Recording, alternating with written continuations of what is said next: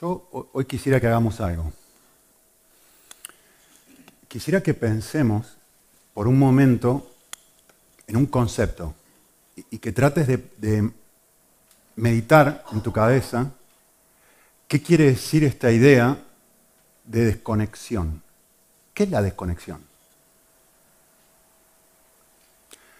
Yo voy a usar una imagen, uno podría usar un montón de imágenes, ¿no? Pero yo voy a usar una imagen para intentar ilustrarles esto y que esto los ayude a ustedes a pensar un poco lo que quiero comunicar hoy. Em, esta es una pantalla de televisión, es un televisor. Y, obviamente, eh, para que se suceda, para que algo esté conectado, esencialmente tienen que suceder tres cosas, o tiene que haber tres realidades. Por un lado, ahí tenemos un aparato de televisión que en la teoría debería estar irradiando luz. O sea, eso debería estar brillando. Ahora está apagado, ¿no? Pero debería tener luz, debería ser llamativo, debería lograr que la mirada de otros estén puestas ahí. Nadie ve un, se pone así a mirar un televisor total y completamente apagado. Nadie. Uno mira un televisor cuando el televisor brilla.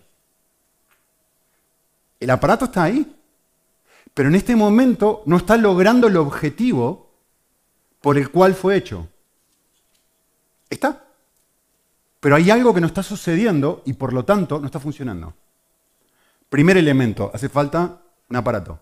Segundo elemento, hace falta un enchufe de donde proviene la energía para que ese aparato que solito no funciona ni irradia luz pueda, pues, lograr lo que pretende hacer, brillar.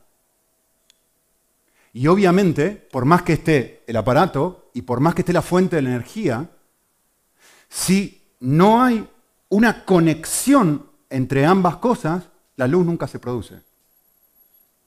¿No? Vale. Tengan esto en mente. Yo voy a leer una parábola que es súper conocida, todo el mundo la conoce, no la voy a explicar en detalle, no es mi intención explicarla en detalle. Pero quiero que leamos ahora esta parábola pensando en esta idea, en el concepto de desconexión. Eh, dice así, Mateo 18. Dice, el reino de los cielos puede compararse a un cierto rey que quiso ajustar cuentas con sus siervos. Y al comenzar a ajustarlas, le fue presentado uno que le debía 10.000 talentos. Vamos a frenar acá un minuto es muy difícil explicar o, transmitir la idea que Jesús está queriendo comunicar acá. Porque para nosotros 10.000 talentos, realmente uno dice, pero ¿qué, son finalmente 10.000 talentos?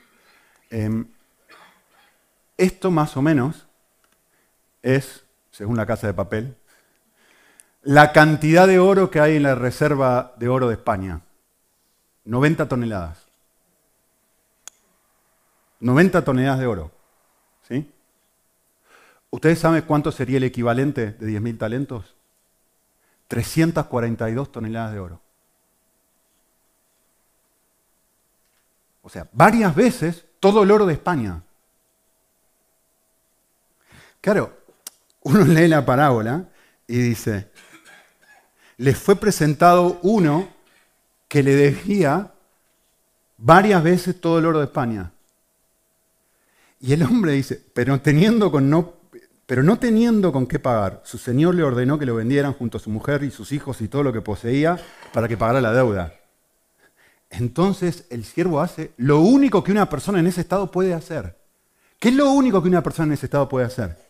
Postrarse y decir, por favor, ten misericordia de mí. Por favor, dame algo que no merezco. Por favor, yo sé que esto es impagable te pido por favor que tengas misericordia.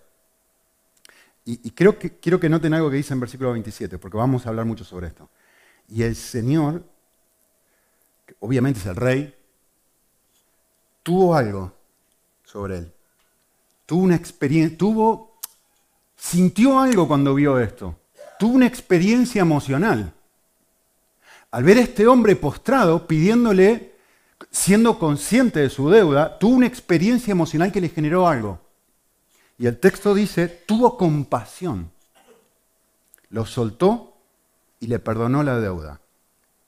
Aquí es donde yo quiero que ustedes piensen en la imagen del televisor desconectado. No hay una sola referencia en todo el texto a una respuesta de alegría. No hay una sola referencia en todo el texto a que este hombre está saltando en una pata, como está saqueo, como uno puede ver a otras personas en la Biblia después de decir, un momento, una deuda impagable me ha sido perdonada. Y no hay nada en el texto que nos informe de una reacción interna en esta persona. Obviamente uno no puede hacer un argumento de eso, pero el texto, si bien no nos informa y no nos hace una descripción de su respuesta interna, sí nos da una descripción de su respuesta externa. Y quiero que noten la desconexión que hay en esa respuesta. Pero al salir, es decir, no nos dice qué pasó. Estaba contento, estaba feliz. No nos dice nada. Pero a ver qué sí nos dice. Pero al salir, encontró a uno de sus consiervos que le debía, como decimos en Argentina, una minianga. Nada. Nada. Casi nada comparado con todo lo que él debía. Y quiero que noten algo que dice el pasaje. Echándole la mano lo ahogaba. Es decir, acá hay un nivel de presión que este hombre le está haciendo a esta persona muy, muy grande. Págame, págame, págame. Y en versículo 29 se repite la escena. Noten, se repite la escena del versículo 26. Dice, entonces Ahora es el consiervo el que se cae los pies. Primero era él el que pedía misericordia. Ahora es el consiervo el que le pide misericordia y le suplica y le dice exactamente las mismas palabras que él le dice al rey. Ten misericordia, ten paciencia, te pagaré. Sin embargo, él no quiso y lo echó en la, cárcel hasta que le pagara lo que le debía. ¿Ustedes se dan cuenta de lo que está pasando acá? Algo debería haber pasado que no pasó. Algo debería haber sucedido en esta persona que no sucedió. Acá hay algo que no está bien conectado dentro del corazón de este hombre. ¿Sí? Este hombre tiene una experiencia con el Evangelio pero esa experiencia de experimentar el amor de Dios no llega a conectarse con su vida diaria. No llega a conectarse con su miércoles, con su jueves, con su viernes, donde viene alguien y después de haber recibido una enorme cantidad de misericordia infinita, es imposible de, de extender un pedacito, un poquitito así de misericordia y de compasión al marido, a la esposa. No, pero tú me hiciste esto. No, pero esto me dolió. Al jefe, al compañero de trabajo. Y, uno dice, pero lo, que el texto está diciendo es esto. Si tú eres consciente y llegas a dimensionar lo que tú ha, lo que Dios ha hecho por ti, y eso no afecta tu vida diaria, lo que hay es desconexión. Hay algo que no está funcionando bien.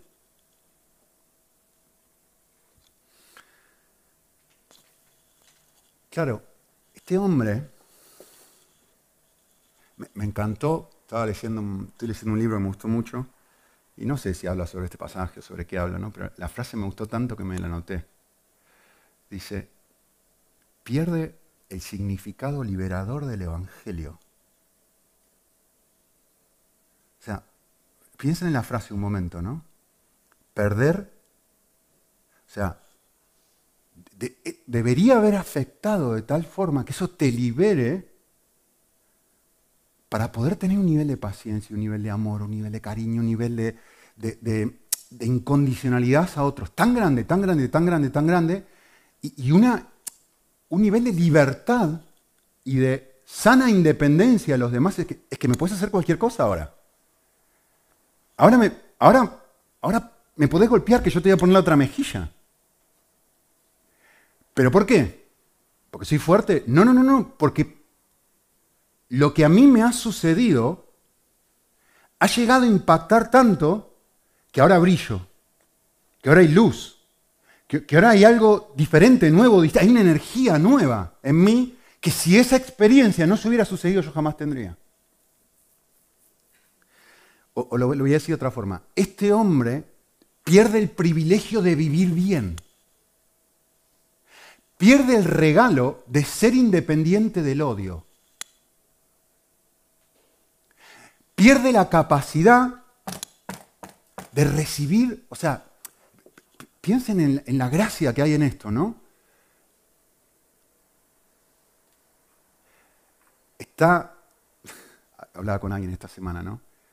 Y, le, dije, le dije esto. Le dije, ¿sabes cuál es mi objetivo de vida? Digo, mi objetivo, te lo voy a describir de esta forma. Mi objetivo de vida es ser el hombre de piedra. ¿Ustedes saben quién es el hombre de piedra? Uno de los cuatro fantásticos, era así todo grandote que lo golpeaban, lo golpeaban, lo golpeaban y no le dolía. Y, estaban lloviendo, si caía piedras afuera, pues si, tú no eres fuerte, pues las piedras te lastiman, ¿no? Pero si tú eres fuerte, sales como el hombre de piedra, sales afuera cae lo que quiere, caen meteoritos, caen piedras, y, no te afecta. Porque algo sucedido dentro que llegas a tener una experiencia tal en que los golpes no llegan a doler. ¿Se sienten? Sí, sí, sí, lo veo, sí, sí, sí, lo veo. Pero la conexión con la fuente de energía a mí me permite tener un nivel de fortaleza que no es mío. Esto. Pero no, enten eh, perdón, pero 100 denarios de dinero, ¿eh? Que alguien te robe mil euros, ¿es dinero o no es dinero? Que alguien te pise y no te deje progresar en tu trabajo, te duele, ¿no? Que alguien te diga algo hiriente, lastima, ¿no? Es 100 denarios. 100 denarios. Y cada vez que yo, sí, que, que yo no puedo concluir esto es 100 denarios, en comparación con lo que, cómo Dios me ha tratado a mí, desconexión. Estoy, hay algo que, no que debería estar funcionando y no está funcionando. ¿Se entiende? Claro, uno mira esto y, el desafío, esto es lo que yo quiero que entiendan. Cuando ustedes leen esta parábola, ¿qué, es la primera imagen? Que, ¿Qué es lo que sienten adentro? Yo le voy a decir lo que yo siento. Me dan ganas de darle un palazo en la cabeza a este hombre y decir, sacudirlo y decir, ¿Cómo puedes ser tan estúpido? ¿Cómo puedes ser tan tonto? ¿Cómo no te afectó esto? ¿Cómo vas a hacer eso con esto? Que es lo que todo el mundo quiere hacer, ¿no? Es lo que todo el mundo quiere hacer. ¿Cuál es el objetivo de Jesús en la parábola? ¿Cuál es el objetivo de Jesús? Que yo conecte y diga, un momento, tú eres ese hombre. Cuando tú no perdonas a alguien, tú eres ese hombre. Cuando tú no sirves a alguien, Tú eres ese hombre. No, no, tranquilo. Que el objetivo no es que te, sientas identificado con el consiervo. El objetivo es que te sientas identificado con el que actúa mal. Porque tú y yo vivimos así, desconectados. ¿Se entiende? Yo, yo, les hago una pregunta. Yo les dije hoy, le tengo a ti tentado a poner de vuelta la imagen del, oro, ¿no? O sea, ¿cómo te sentirías si tuviera esa cantidad de oro? ¿qué, es lo, primero que hace una persona cuando, cuando se gana la lotería? Feliz de la vida, saltando, gritando, está contento, le afecta, le produce algo, un shock, energía. ¿Te sentís así con Cristo hoy? Claro, no hay ninguna descripción de alegría ni de nada. ¿Y en tu vida la hay? Claro, porque es fácil mirar a este hombre y decir, pero claro, obvio, no lo hay. Pero el punto es, ¿y en mi vida? Y en mi vida estoy, estoy on fire, si me permiten la expresión. Estoy... Es que no puedo, es que no puedo, es que no me puedo aguantar. Ah, pero qué fácil que es mirarlo a él, ¿no? Desconexión. Ustedes se dan cuenta que Claro, creer el Evangelio y experimentar el Evangelio son dos cosas muy distintas. Muy distintas. El hombre de la parábola, esto es muy, muy interesante. El hombre de la parábola sale de la presencia de su Señor con una deuda millonaria, multimillonaria, cancelada. Pero escuchen esto. Sale sin poder percibir aquí el amor de aquel que lo ha perdonado. El texto a mí me informa su dolor, su incapacidad genera algo en su Señor, Dios. ¿Qué genera? Amor, compasión. Él experimenta esto y no, no, llegó, no, hubo algo ahí que falló. Hubo algo ahí que no llegó a conectarse. Sí, sí, su deuda quedó cancelada, su corazón quedó intacto. Su corazón no cambió, quedó exactamente igual que antes. Si quieren que lo diga de otra forma, entendió la compasión. Por supuesto que la entendió aquí. Cualquier persona entiende, si te debo una deuda multimillonaria y tú me la perdonas, ¿no? Pero no llegó a experimentar un cambio, una conversión real, genuina. ¿Sí? Un amor que transforma, que afecta. La conversión es más que comprensión. La conversión es experimentar amor. Yo entiendo el perdón de mis pecados, yo entiendo lo que Dios hizo, pero, ah, sí, check, lo entendí. No, no, no, no, te estoy preguntando si lo entendiste. Ya sé que lo entendiste. Yo te estoy preguntando si fuiste si de repente te ha electrificado por completo eso y te está transformando, te está cambiando, está haciendo algo que está revolucionando tu ser.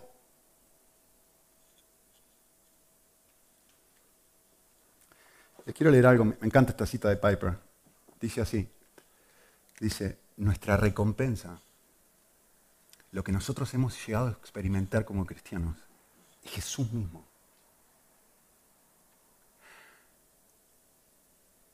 La salvación, escuchen esto, ¿eh? la salvación no consiste principalmente en el perdón de los pecados. Mi deuda ha sido cancelada. La salvación consiste en deleite. La salvación consiste en, ahora hay una unión común que antes no existía. Ahora llegué a que, es que, ¿cómo puede ser que me hayan amado tanto? ¿Cómo puede ser que Cristo haya hecho sobre mí? Es que es un, tsunami de amor que te invade y te llena y te transforma. Y de repente decís, esto es lo que yo estaba buscando, esto es lo que yo estaba buscando en el novio, esto es lo que yo estaba buscando en las vacaciones, esto es lo que yo estaba buscando en el trabajo, esto es lo que yo estaba buscando en el éxito. Y te llena, te invade. Y me encanta como lo expresa aquí. Dice, lo que el perdón hace es quitar todo del medio todo del medio para que sea posible esa unión. Para que ahora sí haya una experiencia real, genuina, haya conexión. ¿Lo ven? Si la comunión, dice Piper, no nos satisface por completo, entonces la salvación no es nada del otro mundo. Lógico. Lógico. Y uno mira esta parábola y la tendencia a pensar, la tendencia a nosotros es pensar, esto no es común. Esto no suele pasar. Y sin embargo, la Biblia nos prueba una y otra vez lo contrario. Miren esto. Pasaje en Lucas 17. Y aconteció que mientras iba de camino a Jerusalén pasaba entre Samaria y Galilea. Y al entrar en cierta aldea, le salieron al encuentro diez leprosos que se pararon a distancia. Y alzaron la voz diciendo, Maestro, ten misericordia a nosotros. Cuando él los vio, les dijo, id y mostraos a los sacerdotes. Y cuando, y mientras ellos iban, ¡ah! La experiencia.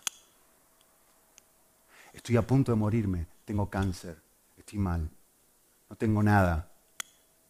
Esto es más que los 340 toneladas de oro. Esto es, me voy a morir, estoy a punto de morirme.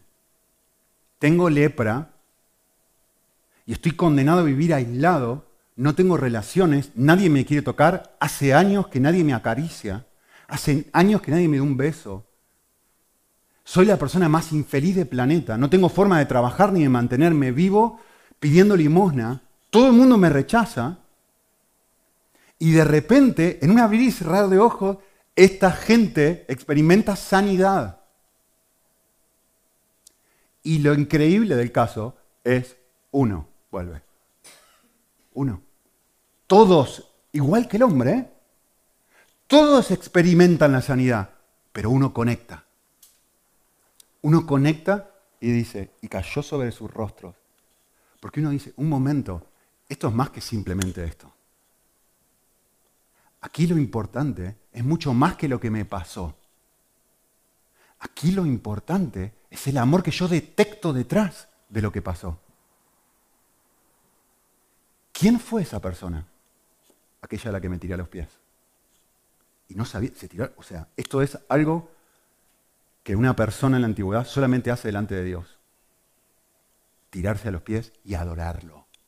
Esto no existe para un judío y para un samaritano jamás harían esto. Ponme un revólver en la cabeza, pero yo no me voy a tirar en adoración delante tuyo. Este hombre entendió, conectó, todos experimentaron. Me hace acordar el libro de Hebreos, ¿no?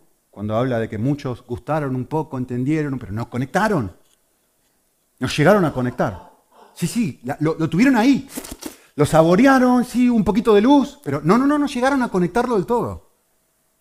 ¿Sí? El amor de Dios no llegó a afectarle. La pregunta es, ¿y qué genera el Evangelio en ti hoy, ahora, en este instante? ¿Qué genera en ti? ¿Saben qué es lo peor de todo esto? A veces lo peor es, vale, no, no, no genera nada o no genera mucho, entonces hacemos algo así, miren. ¿Ven la televisión ahí? ¿Ven lo que hay en la televisión? Una imagen, puesta con cinta adhesiva. Esa imagen la puse yo, la corté, la pegué y la metí ahí. Es una imagen quieta. Es una imagen que, tiene un pseudo brillo. Pareciera ser lo real, pero no es lo real. Y cuando nosotros sentimos esta desconexión con Dios, intentamos, ¿qué intentamos hacer? Bueno, vamos a mostrar una imagen que se parezca por lo menos a lo real, ¿no?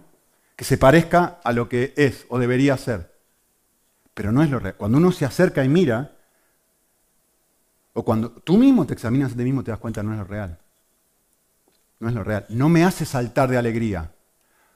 Sonrío, sirvo a los niños, voy a Ucrania, eh, preparo las cajitas, pero la experiencia en sí no es, la, adentro de mi corazón, la experiencia en sí no es lo que Jesús describe. Acá hay más gozo que en Netflix, en las vacaciones, en un partido de fútbol, en, lo que, en verme bonita, en lo que sea. No, no, no, no, no. Yo adentro sé que esto es una imagen que yo he pegado en la pantalla, pero que aquí no hay lo que Jesús describe. No, no, no, no, que no lo hay. Y, la tendencia, bueno, el desafío ahora es decir, vale, entonces si, si está ese problema, y si eso es lo que Cristo quiere, pues lo que yo necesito es volver a conectarme. Así de simple. La solución es esa. La solución es volver a conectarme. Lo cual nos lleva a otro pasaje. Que el pasaje es Romanos 5.5. Ya voy a llegar al pasaje, mira Timoteo, tengan paciencia. Eh, Romanos 5.5 dice esto. Quiero que lo lean un segundo en sus adentros. Y, le presten atención. Yo voy a hacer un segundo de silencio. Y voy a dejarles que ustedes mediten en lo que este versículo dice. Porque si ustedes lo meditan y lo meditan bien, pero realmente bien. Em, va, a generar una de dos cosas en ti. Una, que no puedas dejar de llorar. Otra, que digas, ¿qué está mal conmigo? ¿Qué me está pasando? ¿Qué me está pasando? ¿Cómo puede ser que este pasaje diga esto? ¿Qué me está pasando? Lean lo que dice el versículo. Dice, el amor de Dios, de Él, ha sido derramado en nuestros corazones por medio del Espíritu Santo que nos fue dado. ¿Qué amor? ¿Cuánto cuesta el amor de Dios? ¿Cuánto mide? ¿Cómo lo tasamos? ¿Qué precio se le puede poner? Vale, yo quiero que piensen esto. Vamos a ver si hay conexión. Quiero que pienses un segundo en la persona que más te ha herido.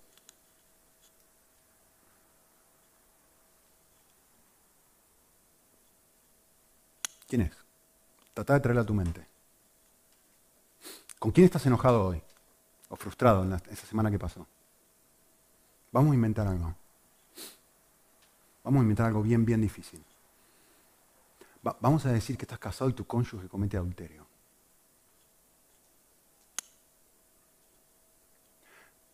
Claro.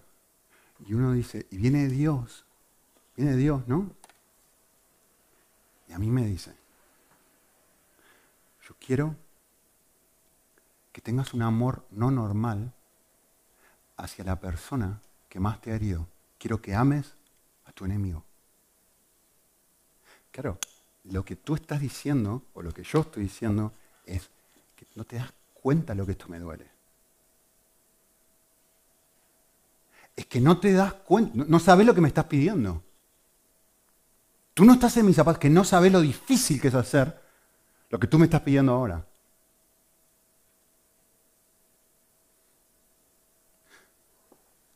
Claro. Si lo que yo te estuviera, o si lo que Dios te estuviera pidiendo es que tú saques de tu tanque de amor, amor para amar a esa persona, la respuesta sería tienes razón. Pero si este versículo es verdad, ni tú, ni yo, ni nadie puede decir eso. Miren, déjenme explicarles lo que yo quiero decirles. Eh, muchos de ustedes conocen a esta persona, a los dos. Están allá atrás. Viven en el Líbano. Gamal y Nancy. Son personas preciosas, los conozco hace muchísimos años. Son. Vos los conociste, creo. ¿Sí? ¿A mí o no? Sí, creo que no. Vale. Con alguien de aquí, creo que con Martín fue.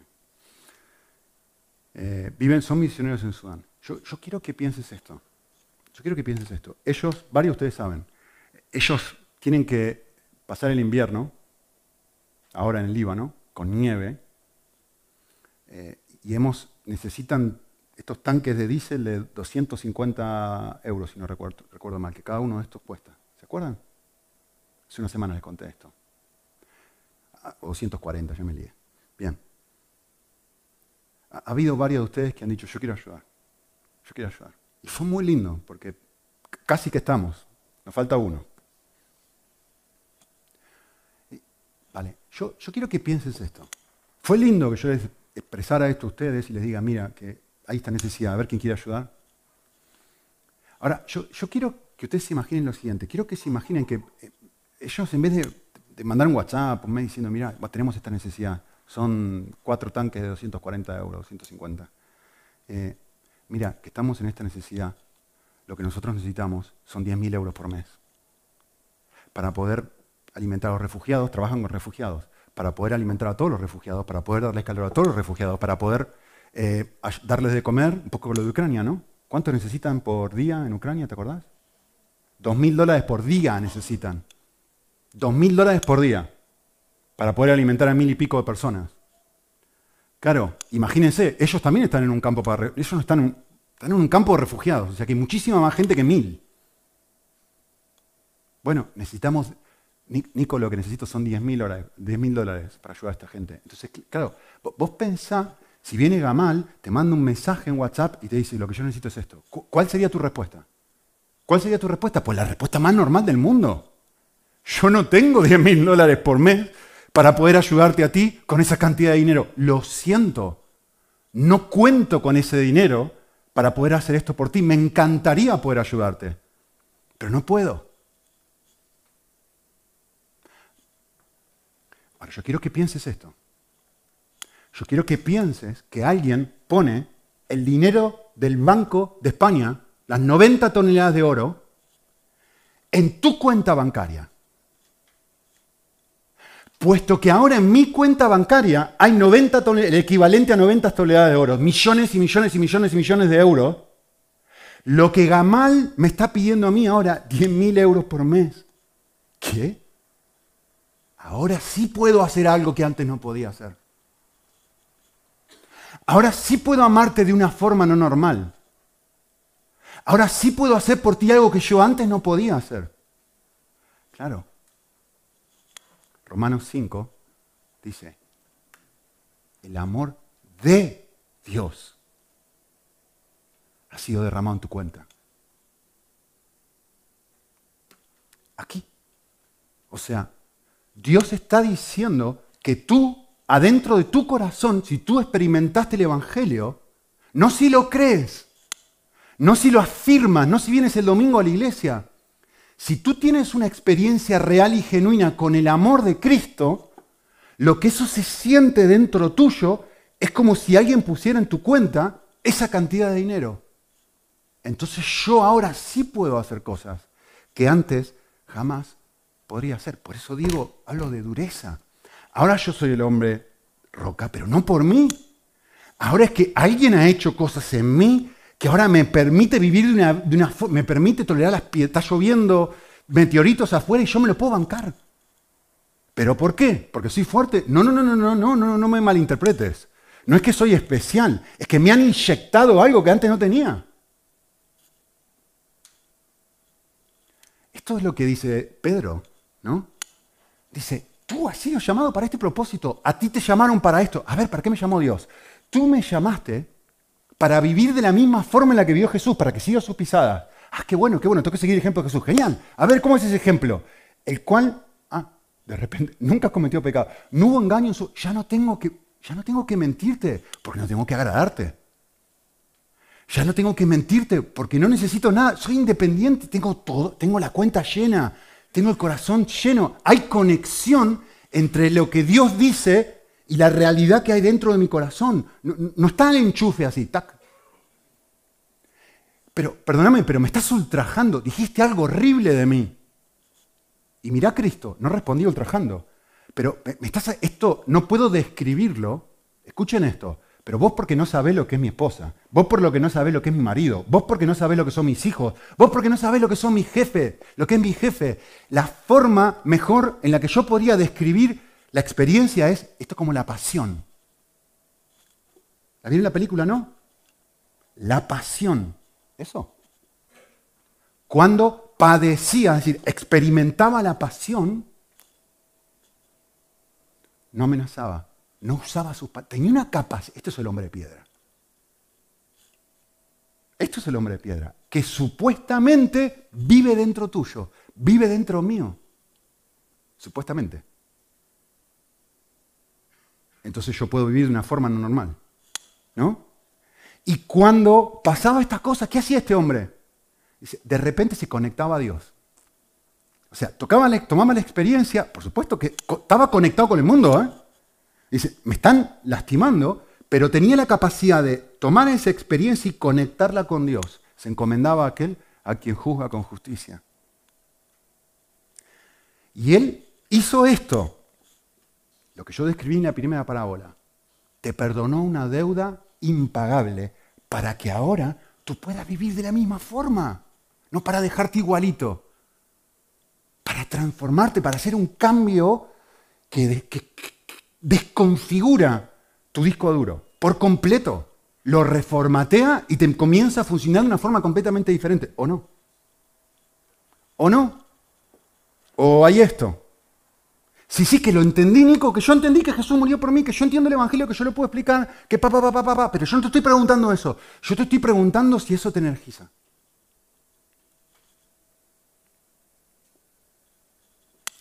Em, quiero que piensen algo. Vamos a seguir con, la idea esta del, oro y la casa la moneda, la casa de papel. Esta gente en la historia juegan a ser Robin Hood, ¿no? Supuestamente roban a los ricos y después le dan un montón a los pobres. Vamos a jugar algo. Vamos a decir que esta gente roba el Banco de España y, dice, bueno, ¿vieron que tenían nombre de ciudades? Tokio, ¿eh? Helsinki, bien, hay alguno que la ha visto. ¿eh? Eh, bien, tenían nombre de ciudades. Vamos a decir que eligen una ciudad, en este caso Málaga. Y dicen, vamos a jugar a Robin Hood, le vamos a robar a a los grandes y le vamos a dar a los que no tienen. y dicen, ¿ven esos lingotes de oro que robamos? Alguien de nuestra banda los ha escondido en distintas casas de Málaga sin que nadie sepa. Y cada uno de esos, cada uno de esos lingotes de oro puede estar en tu casa, o en la tuya, o en la mía. Búscalo, está ahí. ¿Qué harían ustedes? Ninguno estaría escuchándome en este momento. Saldrían disparando.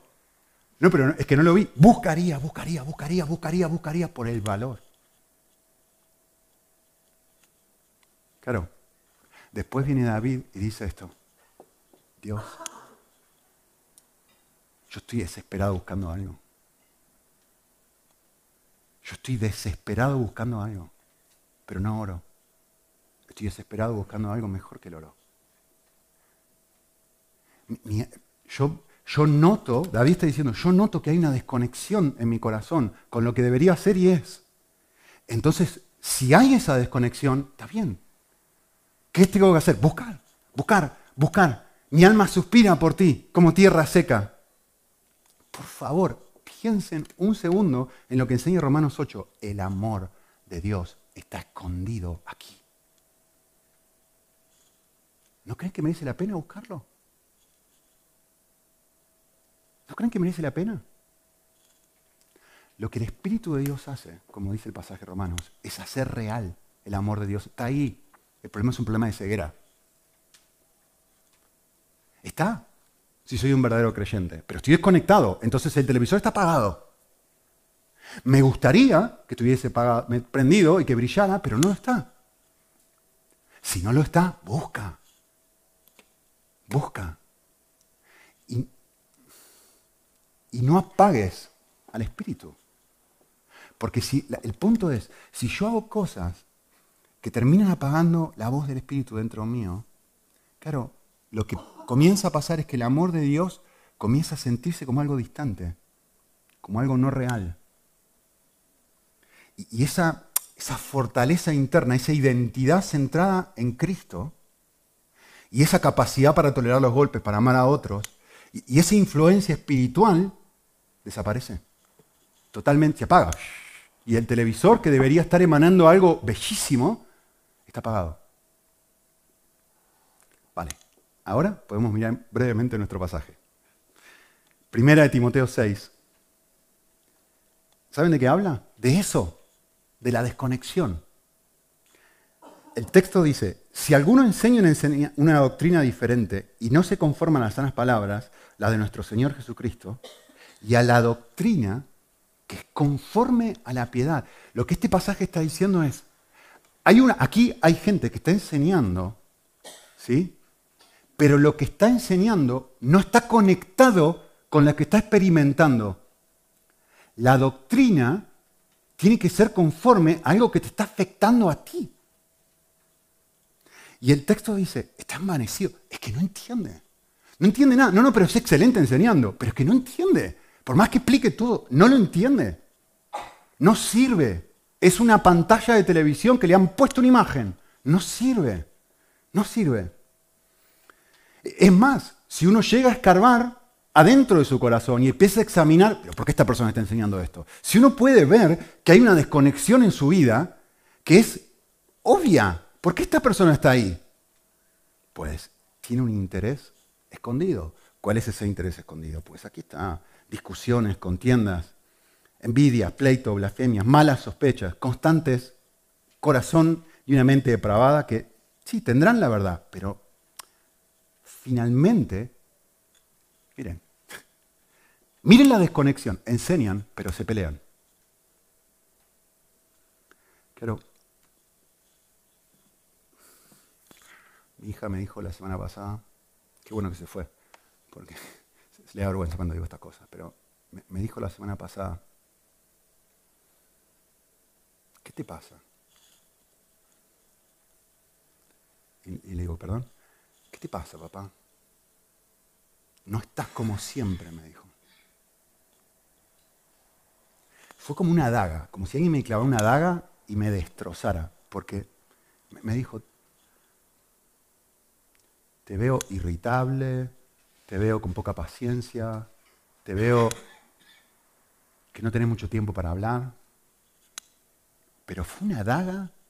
Y por supuesto, lo primero que traté de hacer es defenderme. No, pero en realidad, pero. Y, y después, digo, no, tenés razón. Estoy ansioso. Eso es lo que me pasa.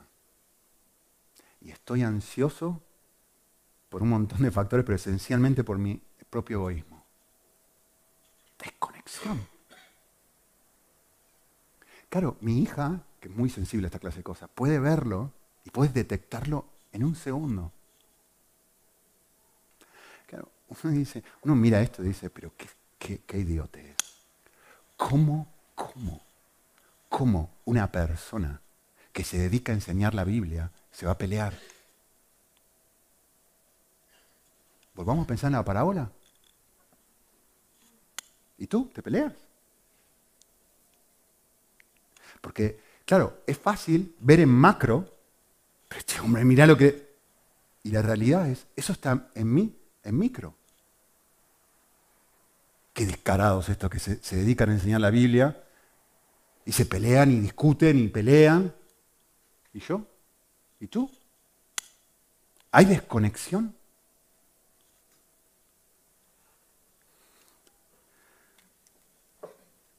¿Hay discusión? Envidia.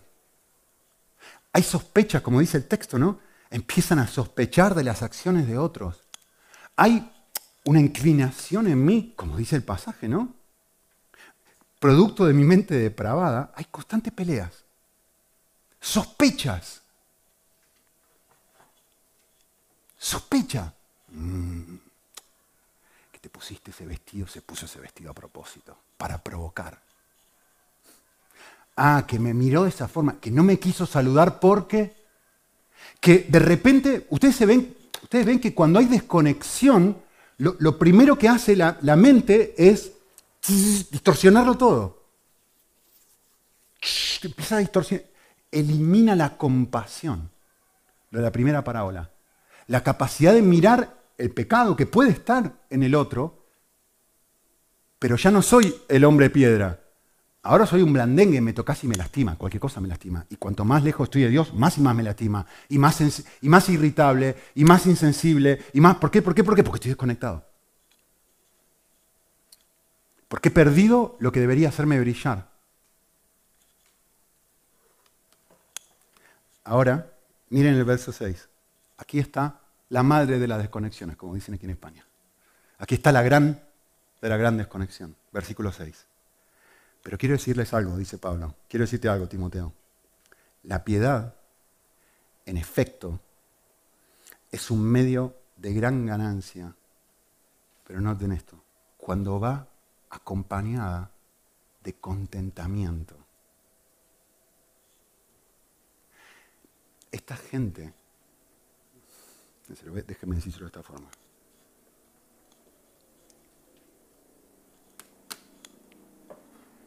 esta gente está enseñando sobre un amor que no tiene paralelo.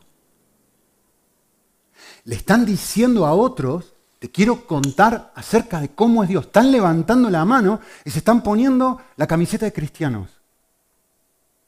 Sin embargo, dentro de sus corazones, ese mismo mensaje que le están diciendo a otros está completamente desconectado de su corazón. ¿Cómo lo sabemos? Porque no tienen contentamiento. Porque están vacíos. Porque no están llenos.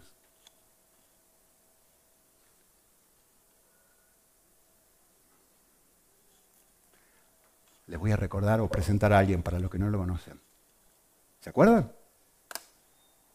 ¿Se acuerdan de este hombre, no? ¿Se acuerdan?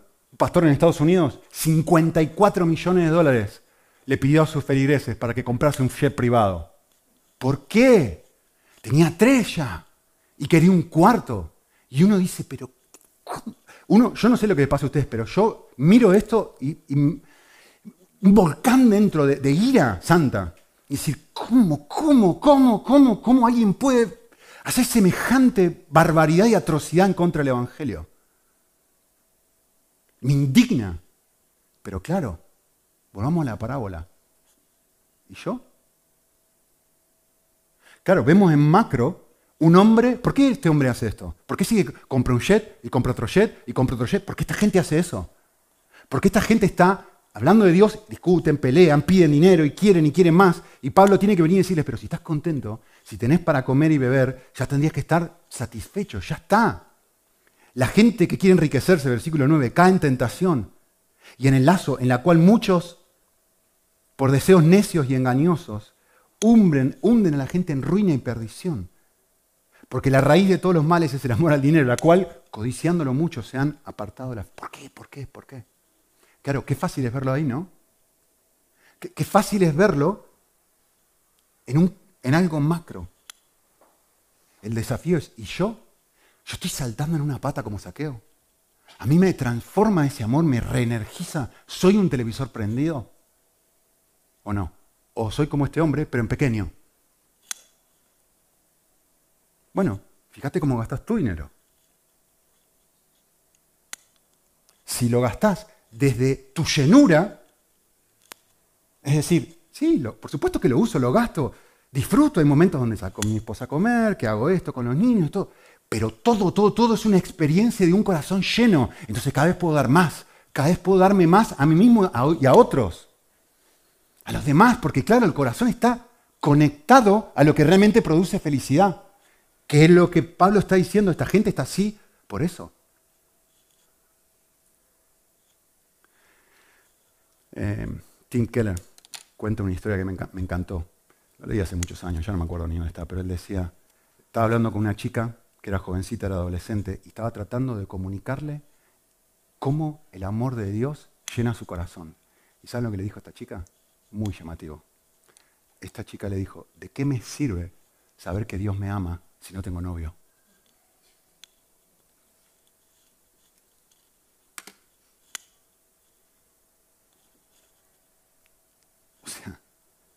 es que no tiene valor esto. Está desconectado de la realidad. ¿Lo ven? ¿Saben cuál debería ser nuestro gran objetivo como cristianos? Pasar de la creencia a la fe. Por supuesto que creo, por supuesto que afirmo la doctrina de que el amor de Dios no es infinito y satisface, y llena y transforma. Lo creo. Pero el desafío es, ¿tengo fe en eso o soy como esta chica? Sí, sí, es maravilloso el amor de Dios, pero quiero mi novio. Sí, sí, es maravilloso, pero quiero mis vacaciones, pero quiero mi dinero, pero quiero, pero quiero mi, mi, avión de 54 millones de euros. Ah. O, estoy conectado realmente a lo que satisface o es una creencia. Hoy a la mañana estaba pensando en esto y termino con esto. Si alguien viene y nos pregunta a nosotros, o te pregunta a ti, ¿cuál sería la pregunta, cuál sería la prueba más grande de que Dios existe? Si alguien te pregunta a ti, ¿cuál sería tu respuesta? ¿Sabe cuál tendría que ser la respuesta de todos? La respuesta de todos debería ser la misma, esencialmente. ¿Saben cuál es la respuesta? la evidencia más grande de que Dios existe? Yo mismo. Escúpeme. Golpéame. Quítame las vacaciones. Quítame el partido. Quítame la ropa. Que gane peso. Que pierda el trabajo. Que me traten mal. Que todo alrededor de mi vida se caiga a pedazos y seguir experimentando contentamiento. Seguir lleno. Tenerlo todo aún no teniéndolo nada. Continuar conectado a la fuente. De tal forma que digo, ¿sabes qué? Es que Dios es tan real para mí. Se ve, brilla. Así brille vuestra luz delante de los hombres. Porque para este propósito fuiste llamado. No para ponerte luz y fingir luz, sino para que la realidad de Dios sea tan, tan, tan real en tu corazón que te permita vivir libre. Total y completamente. Conoceréis la verdad y la verdad le dará un nivel de libertad que ningún otro ser humano puede vivir. Entonces ahora ya no necesito ni abrir la boca. Tarde o temprano te tenés que explicar el Evangelio. Pero hay un gusto sobrenatural en tu vida, hay un gusto sobrenatural en mi vida. Y eso, a ver si me explico, eso es lo que me dolió que me dijo mi hija. Porque tenía razón. Me dijo, ya no te percibo humano, fue lo que me dijo. Te percibo vacío, te percibo no lleno de Dios. Y fue una daga. Y, fue una daga porque ella lo vio y sueño con que mis hijos puedan ver algo diferente. Pero no, no solamente ella lo ve, ¿eh? que mi esposa lo ve, que Gaby cuando viene a casa lo ve, que seguramente ustedes lo van a ver.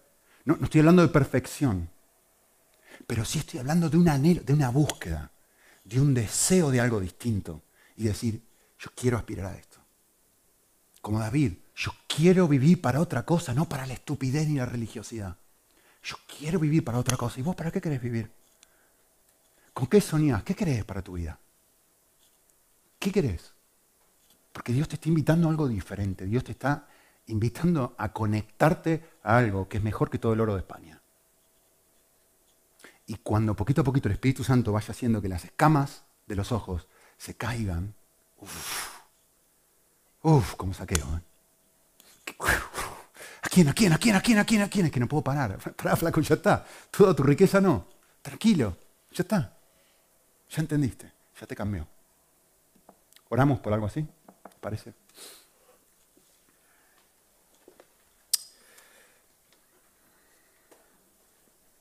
Señor, queremos pasar de la creencia a la fe, de la afirmación a la experiencia, de entender el Evangelio a que sea un tsunami interno que no se pueda contener, un huracán, que lo formatee todo, que lo transforme todo, que nos, nos energice de una forma que brillemos como nunca jamás podríamos brillar. Señor, nadie puede generar esto en su propio corazón, nadie. Por eso oramos, por eso te lo pedimos. Por eso te decimos, hacelo tú en nosotros, Señor. No queremos ser falsos como esta gente. No queremos las discusiones estúpidas que no llevan a nada. No queremos la envidia. No queremos las suposiciones. No queremos todas estas cosas que nos destrozan. Queremos reflejar algo que no sea nuestro. Por favor, abrí los ojos de nuestro corazón para que podamos experimentarte una vez más como te experimentamos el día que nos convertimos. Te lo pedimos en Cristo Jesús. Amén.